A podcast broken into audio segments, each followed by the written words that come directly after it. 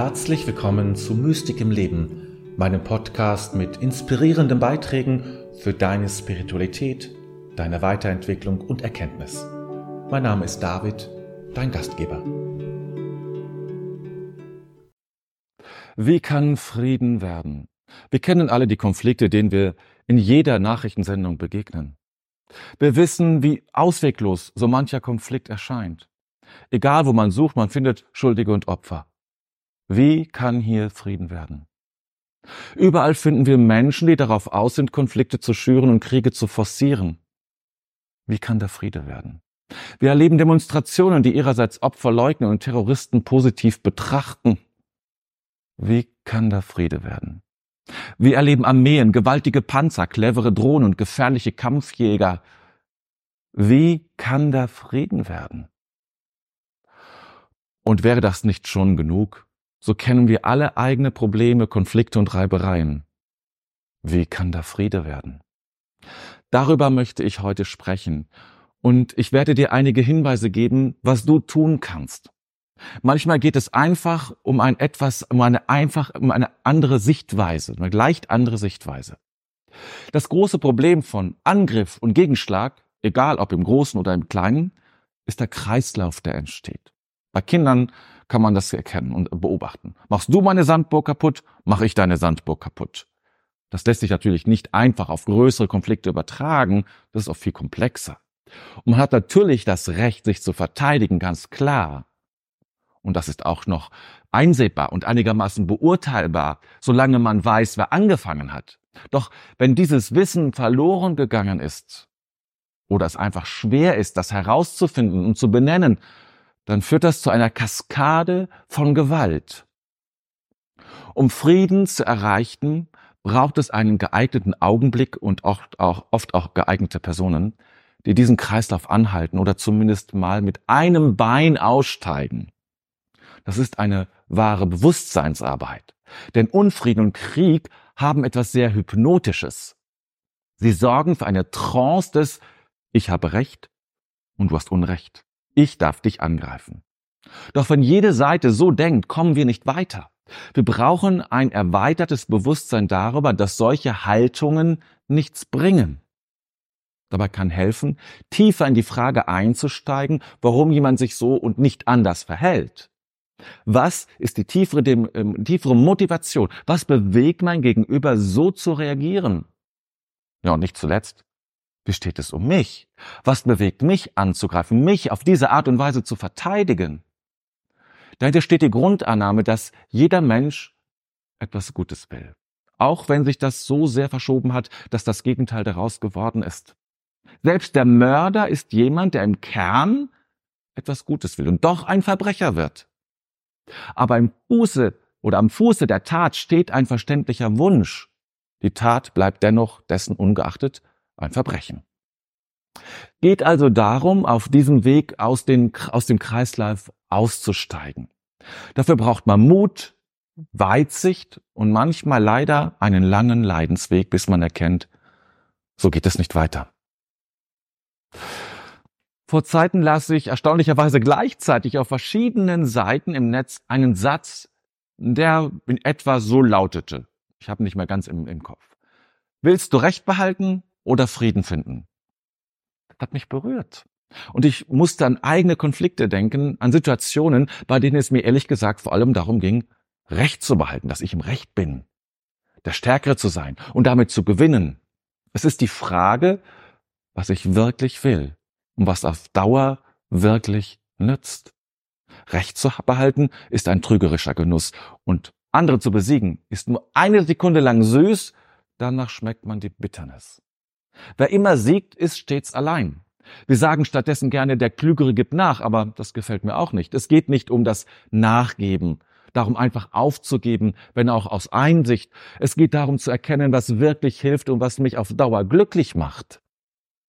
Wenn du erkennst, dass es der Frieden ist, der dich glücklich macht, dann solltest du alles vermeiden, was den Streit entfacht oder verlängert. Verzichte darauf, immer, äh, immer Recht behalten zu wollen.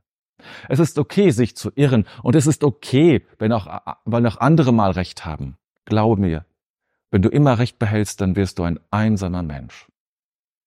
Dafür braucht es Weisheit und Souveränität. Wer ein zutiefst verunsicherter Mensch ist, dem wird es schwerfallen, an dieser Stelle einzugestehen, dass es völlig okay ist, sich zu irren und dass dieser Irrtum nichts über ihn selber aussagt. Narzissten haben es hier besonders schwer. Für sie ist jede Niederlage eine Katastrophe und am besten leugnet man sie. Vor vielen Jahren bin ich den Gedanken des ungarischen Psychotherapeuten Bossomenje Notch begegnet. Er hat Beziehungen untersucht und festgestellt, wie oft es in Beziehungen um Schuld und Guthaben geht. So hat er die Metapher der Konten entwickelt. Nach seiner Vorstellung gründen wir ein Konto, sobald wir jemanden kennenlernen und eine wie auch immer geartete Beziehung daraus wird oder daraus machen. Aus dieser, aus dieses, auf dieses Konto wird eingezahlt und abgehoben. Jeder hat ein eigenes Konto und einen eigenen Kontostand. Wenn ich mir in einer Beziehung etwas herausnehme, dann sinkt mein Kontostand und der Kontostand des anderen steigt. Wenn ich aber etwas leiste, was mehr ist als das, was zu erwarten war, dann ist es umgedreht. Das ist natürlich eine sehr, sagen wir mal, nüchterne und finanzielle Vorstellung von Beziehung, nicht sehr romantisch. Ich will damit auch nicht sagen, dass mit dieser Metapher die ganze Beziehung abgebildet ist.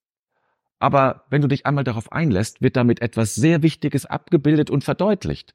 Denn auch hier lernen wir wieder etwas über den Frieden und wie wir ihn erreichen können. Streit entsteht nach dem ungarischen Psychotherapeuten Bosomen Jenot, wenn die Kontostände in Beziehungen längere Zeit unausgeglichen sind. Und zwar stark unausgeglichen sind. Wenn sich jemand etwas herausgenommen hat, wie wir das nennen. Das kann sein, dass man ständig zum Beispiel unpünktlich ist, die Beziehung nicht mehr pflegt, die Unwahrheit gesagt hat und so weiter. Du kennst all diese Dinge. Das führt sofort dazu, dass der eigene Kontostand ins Minus geht. Wenn ich das selbst einsehe und versuche, es wieder gut zu machen, dann passiert in der Regel nichts Schlimmes. Aber wenn ich dann beginne, den Preis meiner Tat zu leugnen oder dem anderen eigene Versäumnisse vorzuhalten, damit die Konten sich wieder ausgleichen. Das ist das Ziel. Dann entsteht Streit und im übertragenen Sinne auch Krieg. Es ist zumindest möglich. Und, in, und um im Bild zu bleiben, geht es also darum, darauf zu achten, dass die Konten ausgeglichen sind. Das heißt nicht, dass ich immer etwas schenke, weil der andere auch etwas schenkt oder so oder so berechnend zu reagieren. Das meine ich nicht. Das wird auch zu einem Automatismus und eben zur Berechnung in der Beziehung. Und das wird nicht klappen und ist nicht gut. Und darum geht's ja auch nicht. Es geht einfach darum, diesen Ausgleich im Blick zu behalten und zu erkennen, wenn, eine, wenn ein Ungleichgewicht entsteht. Das spüren wir. Interessant ist übrigens, dass Bosso Not festgestellt hat, dass eine Beziehung auch dann in die Krise gerät, wenn ein Teil den anderen mit sehr vielen Gaben überschüttet oder in einem besonderen Maße fair und umsorgt. Auch das ist eine Unausgeglichenheit, die zu einem Streit führen kann und letztlich zu einem Bruch. Und der Gebende klagt dann die Undankbarkeit an. Aber alles geschieht nur deshalb, weil der andere sein Konto nicht mehr ausgleichen konnte, weil immer noch mehr kam von der anderen Seite. Es wurde einfach zu viel auf das andere Konto eingezahlt. So entstehen Abhängigkeiten und auch das ist nicht gut. Nun möchte ich noch einen anderen Aspekt unseres Themas aufgreifen, um zu klären, wie wir zufrieden finden können. Und alles, was ich bisher gesagt habe, kann ohne große Probleme leicht auch auf das Weltgeschehen angewandt werden. Und das gilt auch für das, was ich jetzt sagen werde. Wenn du in einem Unfrieden mit jemandem bist, dann gibt es eine Seite in dir, die immer wieder in diesen Streit einsteigt. Und diese Seite ist sehr interessant und solltest du untersuchen. Es ist zumindest eine Seite, die dafür sorgen soll, dass du etwas anderes nicht spürst. In unserem Inneren gibt es Gefühle, die wir fürchten, weil sie einmal, weil sie uns einmal vielleicht überschwemmt haben oder zu viel wurden. Daraufhin haben wir dann eine andere Seite wiederum in uns aktiviert, die seither dafür sorgt, dass wir nie wieder dieses Gefühl fühlen müssen. Das kann Einsamkeit, Angst, Ohnmacht, Traurigkeit oder auch Scham sein. Und wenn dann wieder eine Situation naht, die uns dem zu vermeidenden Gefühl näher bringt, dann wird unser innerer Feuerbekämpfer, will ich ihn mal nennen, mit aller Macht aktiv und der Streit kann beginnen. Wenn du diese Dynamik in dir erkennst, dann bist du schon sehr weit. dann kannst du auch mit viel Mitgefühl den Feuerbekämpfer in dir wie auch das zu vermeidende Gefühl wertschätzen. Damit ist, äh, damit aber ist der Ausweg schon gebahnt. Die meisten wissen jedoch nichts davon. Sie gehen davon aus, dass das, was ich gerade sage, dass das ich bin oder du bist. Natürlich bist du das. Aber es kommt nicht aus deinem ursprünglichen Selbst, sondern aus einer Teilpersönlichkeit heraus. Sie ist nur ein Teil von dir. In dir gibt es jedoch auch einen Bereich, der umfassend, mitfühlend, klar, neugierig, achtsam und so weiter ist. Das ist das Selbst. Und wenn alle anderen inneren Anteile zurücktreten können, dann erstrahlt diese Seite in dir und durch dich hindurch. Dann ist wirklich Frieden möglich. Alles andere sind Vorstellungen und Vorstellungen verstellen den Weg zu deinem Selbst. Glaube nicht das, was du sagst und bist, immer, glaube nicht, dass das immer aus deinem authentischen Selbst-Ich kommt. Das meiste entsteht aus Schutz und Schutzmaßnahmen sind in der Regel hochgradig automatisiert und laufen nach einem festen Protokoll. Mit mehr Bewusstheit kannst du dann erkennen, was wirklich in dir abläuft und kannst sehen, dass du selber eine Seite in dir hast, die Opfer geworden ist und die jetzt dein Mitgefühl und deine Unterstützung braucht. Tja, und dann kommen wir noch zum Frieden Gottes. Wenn wir mit unserem Selbst verbunden sind, dann ist auch die Verbundenheit mit Gott entstanden.